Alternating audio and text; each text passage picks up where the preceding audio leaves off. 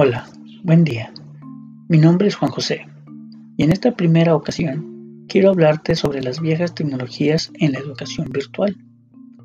Estas viejas tecnologías son la radio, la televisión y la grabadora y justamente han quedado de lado porque no tienen lo que ofrecen las nuevas tecnologías y esto es la interactividad.